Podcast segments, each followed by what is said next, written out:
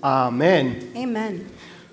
Durante las últimas dos semanas The past few weeks, hemos estado hablando de conocer la voluntad de Dios we spoke about knowing God's will para nosotros poder tomar las decisiones correctas. so we can make the right decisions. Cada día tenemos que tomar decisiones. Each day we must make decisions. Algunas son fáciles y sencillas, Some are easy, simple. otras son un poquito más complicadas e Some are importantes. a little bit more important and complicated. Y estábamos aprendiendo de cómo conocer y escuchar la voz de Dios. We're learning how to know and hear God's voice. Cómo tú puedes discernir que es Dios el que te está How hablando. you could discern it's God speaking to you. Así que si usted no ha escuchado estas últimas dos prédicas, If you haven't f- heard the last two sermons, yo le pido el favor que vaya a la página y las escuche, I ask you to go to the webpage and hear them. porque hoy vamos a hablar de la tercera parte. We're going to speak about the third part Y today. cómo Dios habla no solamente al alma, How God speaks not only to the soul. hablamos sobre eso las- la semana We antepasada, spoke about that last week. cómo Dios habla al How cuerpo. God speaks to the body. Hoy vamos a hablar de cómo Dios habla al espíritu, We're going to talk about today how God speaks porque to the Dios spirit. es espíritu y verdad. Because God is spirit and truth. El problema es que muchas personas toman decisiones The problem is people make decisions a través de, los, de las apariencias y de los sentimientos. La semana pasada estuvimos hablando sobre eso. También como muchas personas Also, how, how many people se sintieron o supieron que no fueron la primera opción, pero Dios los puso a ustedes como la mejor opción. But God put you as the best option. Y estuvimos hablando un poquito sobre eso. We spoke a bit about that. Hoy vamos a hablar de qué es lo que Dios nos pide a nosotros Today we're going to talk about what God asked para que from usted us. pueda escuchar la voz de So you Dios. could hear God's Para que voice. usted pueda estar seguro que es Dios el que le está hablando, So you could be sure it's God speaking to que you. no son sus sentimientos o pensamientos, It's not your feelings or thoughts. sino que verdaderamente Dios le está hablando a usted. God is truly speaking to you. Pero Dios necesita algo de nosotros. Él necesita de que nosotros tengamos verdaderamente una integridad. for us to truly have integrity. Que vengamos a Dios con un corazón de expectativa. To come to God with an expectation. Les decía la semana pasada We told you last week. que hay personas que van a un centro comercial People go to mall. Y empiezan a hacer lo que nosotros decimos window They shopping. begin to do what we call window Y shopping. empiezan a mirar en una They tienda look at one store. y después en otra y en otra y en otra y se pasan todo el día y no compran absolutamente They, nada they spend all day there and buy porque verdaderamente no tenían intención de comprar. They truly had no intention of buying. Simplemente quisieron, quisieron ir al centro They comercial simply wanted to go to the mall para pasar un rato agradable, to spend a good time, para pasar el tiempo, to spend time, pero no porque querían comprar not nada. because they wanted to buy Hay veces venimos a la iglesia con esa misma expectativa. We sometimes come to church with the same expectation. Venimos es a mirar qué hay, We come to see what there is. a ver qué nos están ofreciendo. What are they offering us? Pero en realidad no venimos con una In expectativa reality, we don't come with que usted sabe, que usted sabe That you know that you know que Dios lo va a that bendecir. God is going to bless Que you. usted vino con un problema You enorme, came with an enormous problem, pero que usted va a salir con una solución. but you will leave with a solution. Que usted vino enfermo, You came sick, pero usted va a salir sano. but you're going to leave healed. Tú tienes que venir con una expectativa, You have to come with expectation, no con una curiosidad. not with curiosity. Hay una gran diferencia. There's a great difference. Entonces, para cuando usted quiera escuchar la voz de Dios, When you want to hear God's voice, usted necesita venir con una expectativa. you need to come with expectation. Por eso el libro de Santiago That one in the book of James, dice lo siguiente, Says the Santiago Father. 1.6, James 1 6. pero pida con fe, no dudando nada, porque el que duda es semejante a la onda del mar, que es arrastrada por el viento y echada de una parte a la otra. But when you ask, you must believe and not doubt, because the one who doubts is like a wave of the sea, blown and tossed by the wind. Entonces Dios dice So God says, de que nosotros debemos de pedir con fe, we should ask with faith, pero no dudando nada, not doubting anything, ni siquiera un poquito, not even a bit. Porque el que duda The one that doubts es como una ola like a wave. que un día se va para un lado One day it goes this way, y el otro día se va para el the otro. following day goes the other way. Hay muchas personas There are many people que son bien indecisas. that are very indecisive. Usted le pregunta algo You ask them something, y no saben qué contestar. they don't know what to answer. Hay veces te dicen que sí, Sometimes they say yes, otro día te dicen que no. different day they say no. Hay veces sienten que quieren conquistar el mundo Sometimes they feel they want to conquer the y al world, otro día se quieren morir. Y son personas muy indecisas. Usted nunca puede realmente saber lo que ellos quieren o You piensan, could never truly know what they know, want or porque son indecisos en todo. because they're indecisive in everything. Dios dice que esas personas son semejante a una ola, que dependiendo de los vientos es echada de un lado para el otro. Los vientos quiere decir los amigos, lo que la gente está diciendo, lo que la opinión popular nos dice, lo que nosotros queremos que le caigamos bien a la gente.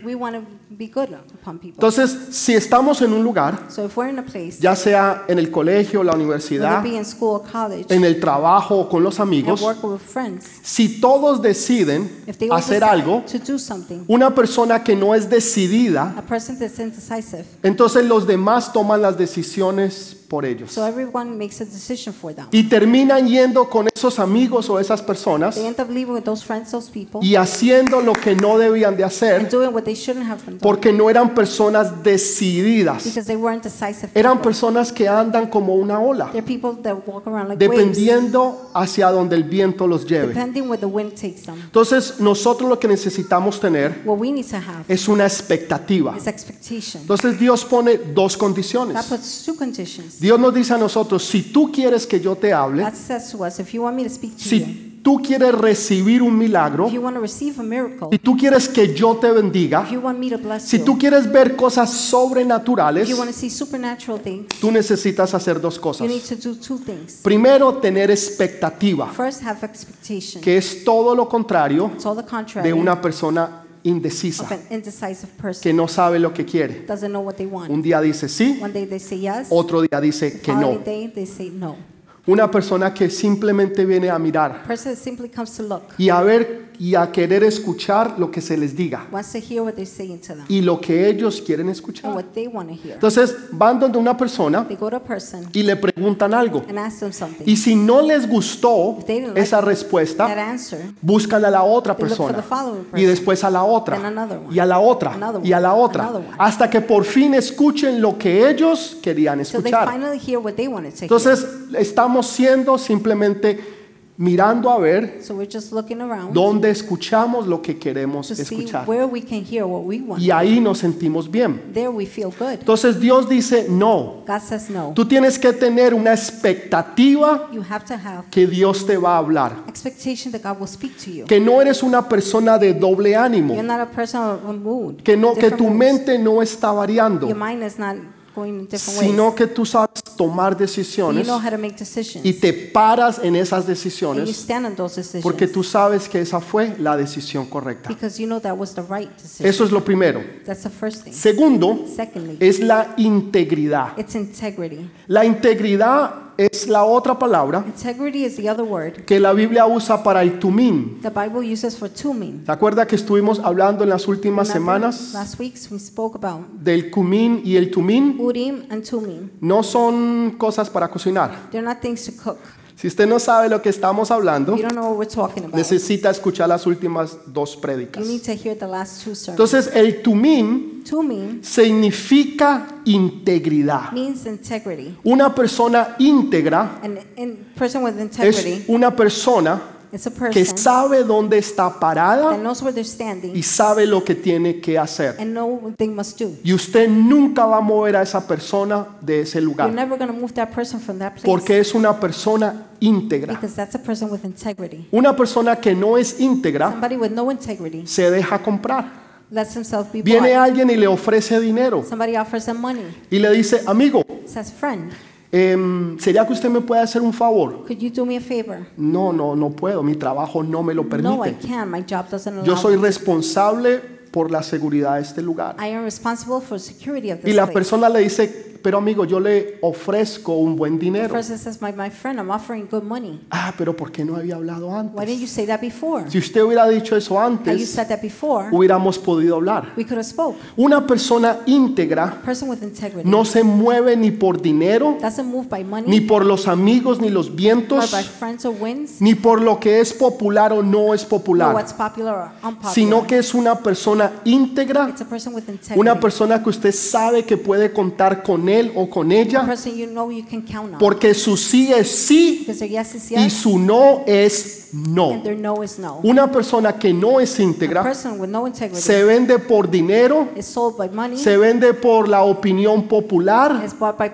por lo que los amigos o amigas digan o por lo que parezca que sea or mejor. what seems to be better. Una persona íntegra es una persona que viene con expectativa a Dios. a person that comes with expectation to God. ¿Por qué Dios requiere que seamos íntegros? Why does God require integrity? Porque Dios te ama tanto Because He loves you so much. que Él no quiere que tú He peques. doesn't want you to sin. ¿Cómo así, pastor?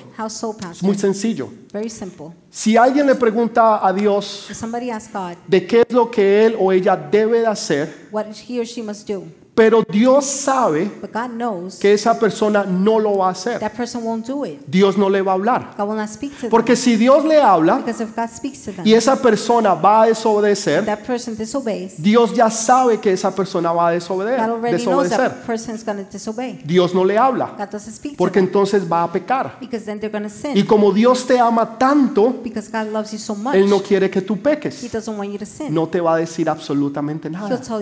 Y tú estás nothing. Esperando, pero ¿por qué Dios no me You're habla? waiting. You're like, why doesn't God speak to He me? pedido oración en la I iglesia. ask for prayer in church. Llevo días en ayuno y oración. days fasting and praying. Leo la I palabra. read the word. Busco de I Dios, seek God, pero no lo escucho. but I don't hear Him. Y Dios te está diciendo, God is telling you. es porque yo sé que tú no tienes integridad. No. Tú vienes es a escuchar lo que tú quieras escuchar. Porque tú quieres hacer lo que tú quieres hacer. Una persona íntegra viene con una expectativa delante de Dios. Que lo que Dios diga, eso es lo que yo voy a that's hacer. what I will do. No importa si me duele, No importa si no es popular, No importa si me va a gustar, No importa si me va a costar. Lo que Dios diga, yo lo voy a hacer. Eso es una persona íntegra. Es una persona que va a hacer lo que Dios diga que se debe hacer. That must be done. En una ocasión, On one occasion, Dios le habla a Abraham. God speaks to Abraham. Abraham ya era un hombre de edad Abraham was already y an elder. toda su vida All his life, le había pedido por un hijo. he had asked for a son. Él cometió un error He made a mistake. y su esposa le dio una esclava His wife gave a slave. y él se sacrificó con He la esclava sacrificed himself with the slave para poder tener un hijo. to be able to have a son. Pero ese hijo era en la carne. But that son was in the flesh. Dios no te da nada en la God carne. doesn't give you anything in the Dios te flesh. da todo, es en el God espíritu. gives you everything in the spirit. Entonces Dios ahora le está diciendo a Abraham God is saying now to Abraham que sacrifique su hijo, to sacrifice his son, que sacrifique su hijo. to sacrifice his son. Perdón, estoy hablando, no es Abraham, Isaac. Excuse me, it's not Abraham, it's Isaac. Estoy hablando es de Isaac. I'm speaking about Isaac. Que Dios quiere que Isaac, que Isaac sea sacrificado, God wants Isaac to be sacrificed, el hijo de Abraham. Abraham's son. Y Abraham dice que se levanta Abraham- temprano en la mañana. Gets up early in the morning. O sea, obedeció inmediatamente. He obeyed immediately. Dios le habla en la noche God speaks to him at nighttime. y al otro día, temprano en la mañana, él ya está The obedeciendo. following day, early in the morning, he's Eso es un hombre, una mujer de That integridad. is a man or woman with Que integrity. lo que Dios dice que yo debo hacer, What God says I must do, yo lo voy a hacer. I will do it. Mire lo que esto le iba a costar. Look at it, it would Era cost him. su hijo It amado. was his beloved son. Dios le dice, sacrifícame tu único hijo. Espera un momentico. Yo creí que Abraham tenía dos hijos. Hold on a second. I thought Abraham had two sons. Entonces, como que el único hijo? What do you mean the only son? La Biblia se The equivoca. Bible made a mistake. Dios jamás se equivoca. God never makes a Porque mistake. el primer hijo fue un error. The first son was a mistake. Dios nunca te saca en cara tus errores. God never brings to you. Porque Él no te mistakes. quiere tener en el pasado, sino que te quiere llevar al He presente. doesn't want to take you to the past. He wants to bring you to the Porque present. Él no está mirando lo que tú hiciste, He's not seeing what you did. sino que Él está viendo lo que tú vas a hacer. Por eso le dice, sacrifícame tu hijo, tu único hijo. Primero, Dios le habla y Él obedece. Obedeció aunque le iba a doler mucho. Aquellos que son padres, aquellos que tienen hijos, saben lo doloroso que es un hijo cuando está enfermo. It is when a child is sick. Saben lo doloroso You know how painful que es perder un hijo. it is to lose a child. Aquellos que han perdido un hijo. Those that have lost a child, Saben que es doloroso. they know it's painful. ¿Cómo Dios te va a pedir que sacrifiques tu How hijo? is God asking you to sacrifice your son? Eso duele That hurts demasiado. Too much. Yo no lo podría hacer. I wouldn't be able to do it. Yo no podría sacrificar una de mis I hijas. couldn't sacrifice one of my daughters Es demasiado It's dolor perder un hijo. to lose a child. Y Dios te dice, entrégamelo. God tells you, give him to me. Pero Señor, te lo he pedido toda mi But vida. Lord, I asked for him all my life. Y ahora que lo tengo, tú me dices, Now sacrifícalo. that I have him, you're asking me to sacrifice him? Eso va a doler. That is going to hurt. Sin embargo, él obedeció aunque le dolió. Nonetheless, he obeyed even though it hurt. La mayoría de las personas no obedecen porque les duele. Majority of people don't obey because it hurts. Pastor, eso va a doler mucho. Pastor, that will hurt a lot. Pastor, si yo la dejo a ella, me muero. Pastor, if I leave her, I will die. Si yo lo dejo a él, jamás podré vivir. If I leave, if I leave him, I cannot live. No obedecen They don't obey porque les duele. because it hurts them. Y si duele, entonces no puede ser Dios. If it hurts, it cannot be God. Porque Dios no me puede amar God cannot love me y al mismo tiempo traerme dolor. and at the same time bring pain. Pero no es porque Él te odia, It's not because he hates you. sino porque Él te ama. It's because he loves you. Porque Él quiere que tú sacrifiques para Él todo. He wants you to sacrifice everything for him. Abraham estaba dispuesto Abraham was willing a sacrificar su único to hijo, sacrifice his only son, aunque le doliera, although it hurt. aunque le rompiera y le destruyera el alma. Even if it broke and destroyed his soul. ¿Estás tú dispuesto a hacer lo mismo Are por you Dios? willing to do the same thing for God? ¿Estás tú dispuesto a obedecerle a Dios, Are you willing to obey God aunque te duela, even if it hurts? aunque te arranque el corazón? Even if they're ripping your heart? ¿Eres tú una persona de integridad? Are you a person with integrity Que lo que Dios diga, that what God says tú lo vas a hacer. you will do? Pastor, yo lo hago todo, Pastor, I do it all pero menos eso, pastor. except that, Pastor. Segundo, Second, él no sabía, he didn't know. él no sabía el por qué. He didn't know why. Pero ¿por qué lo tengo que But sacrificar? why should I sacrifice him? No entiendo, I don't, pastor, I no, don't no get it, Pastor. entiendo. I don't get it. Hágamelo entender, por favor. Help me understand it, please. Muchas veces no obedecemos a Dios Many times we don't obey God porque no lo entendemos. because we don't understand. La obediencia no tiene que ver con entender. Obedience has nothing with understanding. La obediencia tiene que ver con hacer. Obedience has to do with No importa si me duele, No matter if it hurts, no importa si yo no no entiendo, matter if I don't understand it, yo lo voy a obedecer. I will obey Him. Él no entendía por He qué didn't understand why. le iba a traer dolor It would bring pain. y por qué yo lo tengo que hacer. Why do I have to do it? Tercero, Third, ¿cuál es el beneficio? what's the benefit? Si yo sigo a Dios, If I follow God, si yo lo obedezco, if I obey Him, si yo hago lo que Él me está diciendo if I que do yo what haga, He's telling me to do, ¿cuál es mi beneficio? what's my benefit? Todos buscamos We all look un for beneficio. benefit. Todos. All of us. Usted trabaja porque usted sabe que You le work pagan. because you know you're getting Si paid. no, usted no trabajaría. Otherwise, you wouldn't work. Usted anda detrás de la muchacha porque la quiere conquistar. You're after the girl because you want to conquer O her. sea, todos buscamos un We beneficio. all seek a benefit. Entonces, pero si usted no lo ve, But if you don't see it, usted no ve un retorno en lo que usted está haciendo, usted no lo hace. Pero no voy a ganar nada. Si yo invierto este dinero y, y, y después no gano nada, ¿para qué lo invierto? Si yo obedezco, pero Dios no me ha prometido nada, ¿para qué lo voy a hacer? Primero, First, obedecer a Dios aunque te duela. obey God even though it hurts. Segundo, Second, obedecer a Dios aunque no entiendas. obey God even if you don't Y understand. tercero, obedecer a Dios Third, obey God aunque tú no veas los beneficios. even if you don't see the benefits. Yo no veo el beneficio, I don't see the benefit pero porque yo soy una persona íntegra, because I'm a person with integrity. porque yo no vengo con I curiosidad, don't come with curiosity. sino que yo soy un hombre, una mujer de I am a reino. man, a woman of kingdom. Lo que Dios diga que yo debo hacer, What God does- says I should do, yo lo voy a hacer. I'm going to do it. Dele ese fuerte Give that aplauso strong al Rey de applause to the Reyes. King of Kings.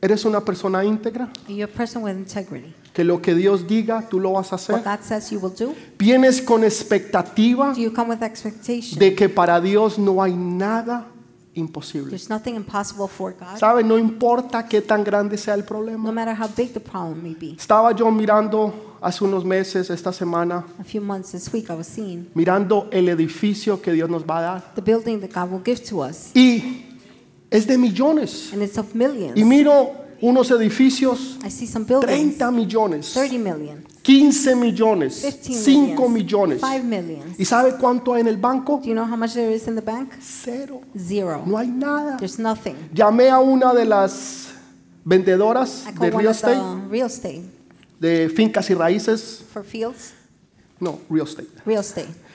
Y hablo con la señora And I speak to the y lady. le digo, señora, estoy interesado en tal y tal local. I said, Miss, I'm really interested in this and that place. Ella me dice, señor, ¿para qué lo quiere? She said, Why do you want it, sir? Le digo yo, somos una iglesia. I said, We're a church. Y me dice, ay, los Oh, pastores. oh the pastors. Digo, ¿qué pasó, señora? I said, What happened, miss? Dice, he tenido dos pastores I've had two pastors. y ninguno tiene plata. None has money. Ninguno. None of them. Y me dicen que si yo tengo fe, o sea, la señora. Tell, tell me if I have faith. Y la señora dice, yo necesito ver cash. I need to see cash. Cash. Yo no veo fe. I don't see faith. Entonces me pregunta, ¿usted tiene plata? So she asked, Do you have money? Y yo no le quería mentir. I didn't want to lie. No le quería decir que sí, porque no es verdad. I didn't want to say yes because it's not Tampoco true. le quería decir que no, I didn't want to say no. porque me va a colgar el teléfono. she's to hang up on me. Entonces le dije, señorita, no, no puedo discutir esos asuntos financieros said, de la iglesia "Miss, con usted. I cannot speak about financial church things by the phone. Hay que saber pensar. You got to know how to think. Me dijo, ok, no, yo, yo lo She entiendo. said, Okay, Yo lo I entiendo. understand. Le dije, quiero que me muestre edificios I grandes. said, I want you to show me big buildings.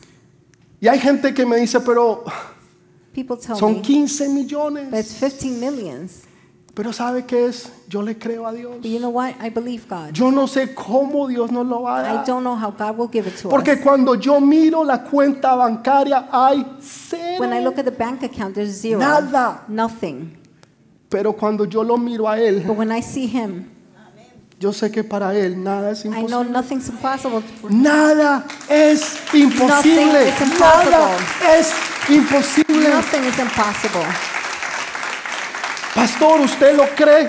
Pastor, you believe it? Ciento por ciento. A hundred percent. Que Dios lo va a That proveer. God will provide. ¿Cómo? No tengo ni la menor idea. How? I have no idea. Solo sé que Él lo va a I hacer. just know He will do it Porque Él es verdadero y real. because He is true and real. Entonces tienes que venir con You integridad. have to come with integrity. Que lo que Él diga, The what He says, tú lo vas a hacer. you will do. Segundo, expectativa. Second expectation. Señor, yo sé que yo sé que yo sé Lord, I know that I know that I know. Que para ti no hay nada imposible. There's nothing impossible for you. Nada es nada Nothing imposible. is nothing Escúchelo impossible. bien, nada. Listen, nothing. El problema The es, problem is, o el reto, or the challenge, volviendo nuevamente a lo que hemos estado going hablando, back to what we spoke about, que la manera en que Dios hablaba en esos tiempos way God spoke in those times era a través del efod. Yo the les hablé sobre las piedras, el tumín y el cumín. 12 stones, the Tumim, the Urim. El problema era, o el reto, que el único que podía entrar con el tumín y el cumín with the Tumim and Urim y el pectoral delante de la presencia de Dios era el sumo sacerdote. La gente, nadie podía entrar. Nobody could enter. Todos se tenían que quedar afuera, They all had to stay outside. bien separados, bien afuera. Nadie tenía acceso Nobody had access a la presencia de Dios. Hay algunas madres, some mothers, algunos padres some fathers que han estado orando por sus hijos, that have been praying for the children, por sus hijas, for the sons, daughters, por sus esposos, for their esposas, husbands, wives, por sus familiares. for the family. Porque ustedes vienen a la iglesia o nos ven a través de las redes sociales y están solos. and you're alone. La esposa no está, The wife isn't there, el esposo no the está, husband isn't there, los hijos the children no están. aren't there. Pero tú estás. But you are. Cada domingo tú vienes fielmente. Every Sunday you come Cada domingo tú nos ves fielmente a través Every de las redes Sunday you see us sociales. y le estás pidiendo a And Dios que un día Dios traiga a tus hijos, a tu familia y que todos podamos estar unidos. that one day God could bring your children, your family, and they could all be together. ¿Cómo puedo traer yo a mi familia? El sumo sacerdote entraba The high priest would enter delante de la presencia de Dios. before God's presence. Ustedes entran, You enter. ustedes estuvieron delante de la presencia You de were Dios. before God's presence. Yo no les estoy hablando de algo que sucede en otro lugar. I'm not speaking about something that happens in other places. Les estoy hablando de algo que sucede y ustedes experimentan I'm aquí, talking about something that happens and you Entraron experience here. delante de la presencia You de went Dios. before God's ¿Qué tenía el sumo What did sacerdote? the high priest have? El pectoral. The breastpiece. Y cada piedra representaba Each stone represented a una de las tribus one of the tribes de los hijos de Judá. of the children of Judah. O sea que cuando el sumo So sacerdote when the high entraba priest would enter al lugar to santísimo, the holiest place, los hijos de Israel entraban the children con of él. Israel went along with him. Cuando tú entraste esta mañana, When you entered this morning, tus hijos entraron contigo. Porque las piedras estaban cerca del corazón. Y tú llevas esa carga en tu corazón. Esa carga de tu familia, de tus hijos, de tu esposo, de tus seres amados. La llevas aquí al lado de tu corazón. Entonces cuando tú entraste hoy aquí, tus hijos entraron contigo. Tu esposo entró contigo. Tu esposa entró contigo. Tu familia entró contigo. Porque tú los llevas cerca de tu corazón y los traes delante de Dios. ¿Puedes entender eso? ¿Puedes darle un fuerte aplauso al Señor? applause to the Lord?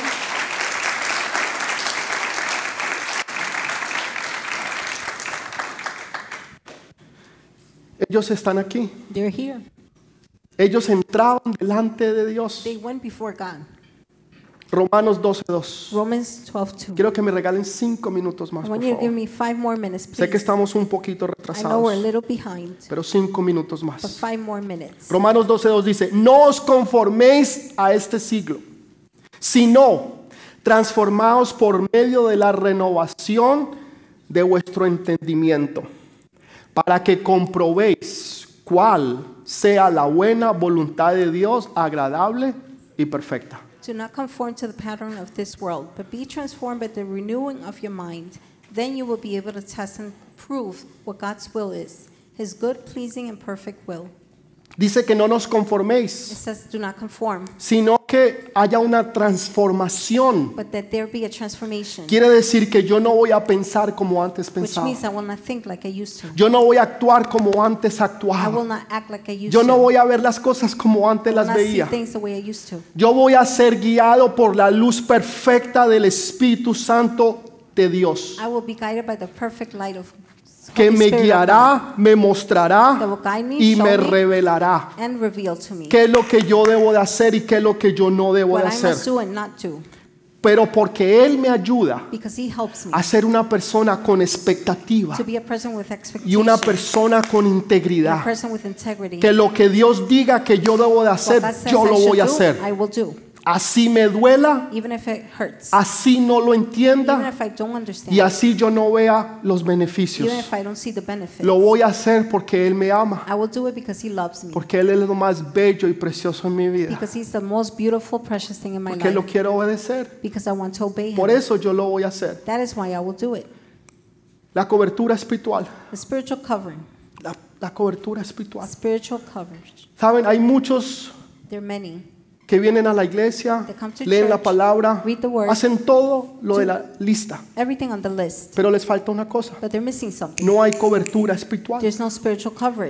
En esos tiempos donde el pueblo de Dios andaba en el In desierto, those days where God's people walked in the desert, de día una nube los cubría in the daytime a cloud would cover them, para que el sol no les diera fuerte. so the sun wouldn't hit them. Yo no sé si usted ha estado en un desierto, I don't know if you've been in the desert. allá, en esos lugares. There in those La temperatura sube a 110, 120 grados. Temperature reaches 120, 110. Y cuando usted se mete en un lugar donde hay una cobertura, When you go into a place with coverage, ah, usted siente ese refresco. you feel La temperatura baja porque usted está bajo la sombra. because you're under the shadow. Ok, es exactamente lo mismo. It's exactly the same Dios dice, yo te voy a dar una cobertura God says, I will give you coverage para que tú no te quemes. so you don't burn. ¿Usted ha visto personas que se queman? Have you seen people get burned? Personas que empezaron en los caminos de Dios, pero un día but one day se quemaron. Un día usted no los volvió a ver más. You didn't see them again. Pero hermano, ¿qué pasó? Hermano, me quemé. Brother, I got burned. Demasiado trabajo, Too much work, demasiadas demandas, demasiada obligación y me quemé. And I got burned. Se salieron de la cobertura. They got out of the coverage. La cobertura no permite ni va a dejar que tú te quemes. coverage will not allow you to get burned Porque tú estás bajo la sombra del omnipotente Dios. Y no importa qué tan difícil y caloroso se ponga afuera, Tú vas a estar refrescado y tranquilo y no te vas a quemar. You will not burn Porque Dios está contigo. because God is with you. De noche, de noche había un, un pilar de fuego. Y ese pilar de fuego mantenía las serpientes, kept the snakes, los demonios, the demons, los escorpiones, scorpions, más demonios more demons, y los animales que los querían atacar. the animals that wanted to attack. Pero cuando tú estabas bajo la llama del fuego de Dios, But when you were under God's fire, ningún demonio, ninguna no serpiente, demon, no serpent, ningún escorpión te podrá hacer daño ni a ti ni a tu no familia. scorpion will be able to hurt you or Porque your tú estás bajo el fuego del Dios Todopoderoso. God's fire, God Almighty. Estás bajo la cobertura de Dios. Necesitas acercarte You need to get y close tener cobertura. and have coverage. ¿Cobertura de quién, pastor? Co- Who's covering? Primero de la iglesia. First, the church. Segundo de nuestros líderes. Secondly, our leaders. Dios nos ha dado líderes para que estemos bajo su cobertura. God has given us leaders so we could be under the coverage. Y ellos están bajo la cobertura de otros And líderes. they're under the coverage Y esos líderes other de otros líderes. and those leaders of other Y esos líderes de la cobertura and de those Dios. leaders from God's Entonces, covering. Para ser hombres y mujeres de reino, kingdom, necesitamos estar bajo la cobertura de Dios. Si no, tú te vas a quemar. Otherwise, you will burn. Quiero terminar ya con I esto. want to finish with this. Mire lo que pasa. Look at what happens.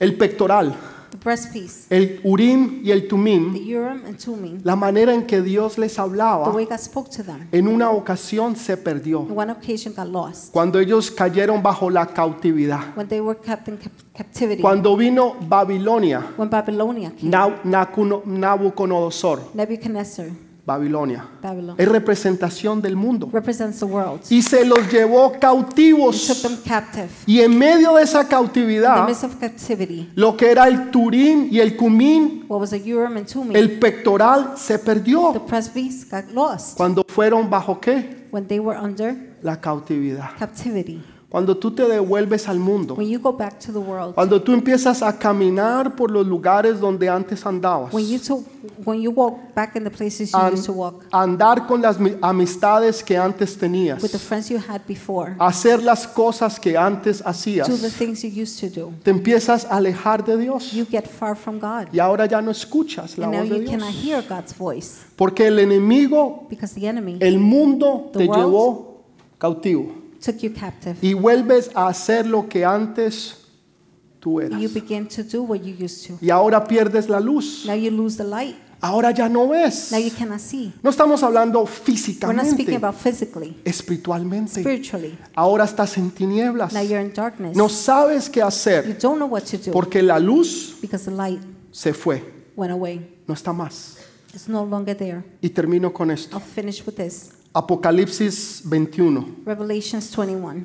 Es hermoso ese capítulo. Beautiful, that chapter. Habla que las calles del cielo Talks about the streets in heaven son de oro sólido. are made of solid gold. 24 quilates. 24K. Piedras preciosas. Precious stones. Todo es hermoso, bello y valioso. Everything is beautiful. Pero habla de 12 piedras. This talks about 12 stones. 12 piedras. 12 stones. Me suena algo. Sounds like something. ¿No hemos nosotros hablado de 12 piedras? Didn't we speak about 12 stones? ¿No nos ha dicho Dios que nosotros somos esas piedras Didn't God preciosas? say we're those precious stones? Por eso Él te usa a ti That is why He uses y you habla a través de ti. and speaks through you Porque tú eres una piedra because you're a preciosa. precious stone. Pero hay más que eso. There's more than that.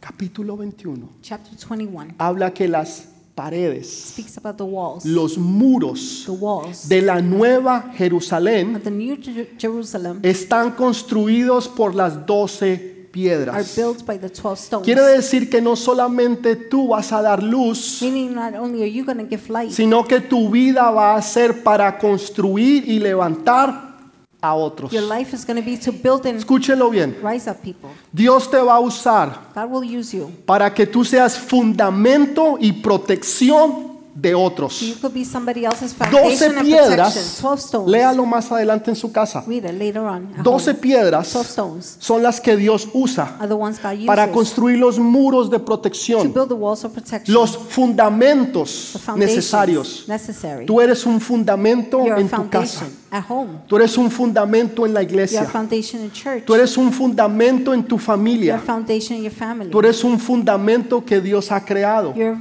foundation God Y created. dice que las It puertas says that the doors son perlas. are pearls. Encuéntrese una perla usted así Find a pearl like this. y usted no necesita volver a trabajar por el resto And de you su don't have to vida. work for the rest of your life. Encuéntrela Find it.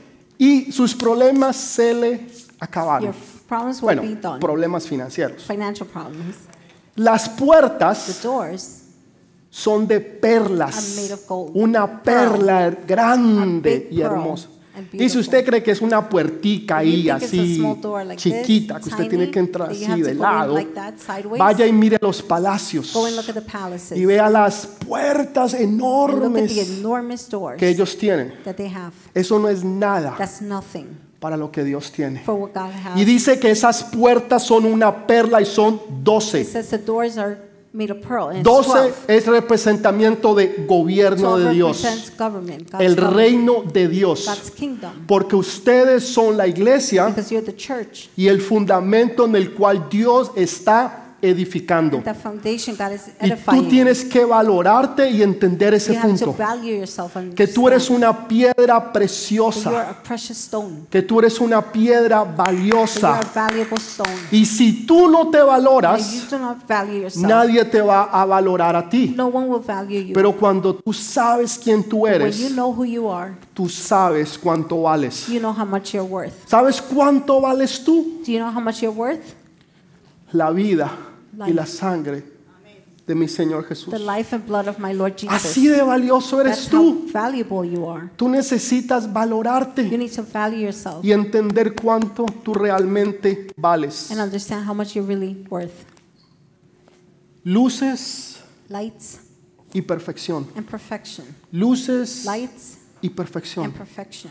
Ya no necesitamos más el Urim y el Tumim. We no longer need the Urim and Thummim. Ahora tenemos al Espíritu We Santo. now have the Holy Spirit. Y Él es el que te muestra y te lleva. He shows you, He takes Y you, el que te revela todo lo que tú necesitas saber. and reveals to you everything you need Para to que know tú puedas tomar las decisiones so you correctas. can make the right decisions. Saber cuál es el negocio. to know which is the business, Cuál es la universidad que which tú is vas the a ir. college you're going to, El hombre o la mujer que Dios tiene para tu the man or vida. woman God has for your Todo life. lo tiene Dios preparado God para ti. Lo único que tú necesitas The only thing you need es venir delante de Dios come before God con expectativa with expectation y segundo con integridad. secondly with integrity. Señor, lo que tú me digas Lord, que yo debo de hacer, Señor, yo lo voy a hacer. Lord, I will do it. Así me duela, Even if it hurts, así yo no lo entienda even if I don't understand, y así yo no vea los beneficios. even if I don't see the benefits. Yo vengo con integridad, I come Señor, with integrity, Lord, porque yo sé que tú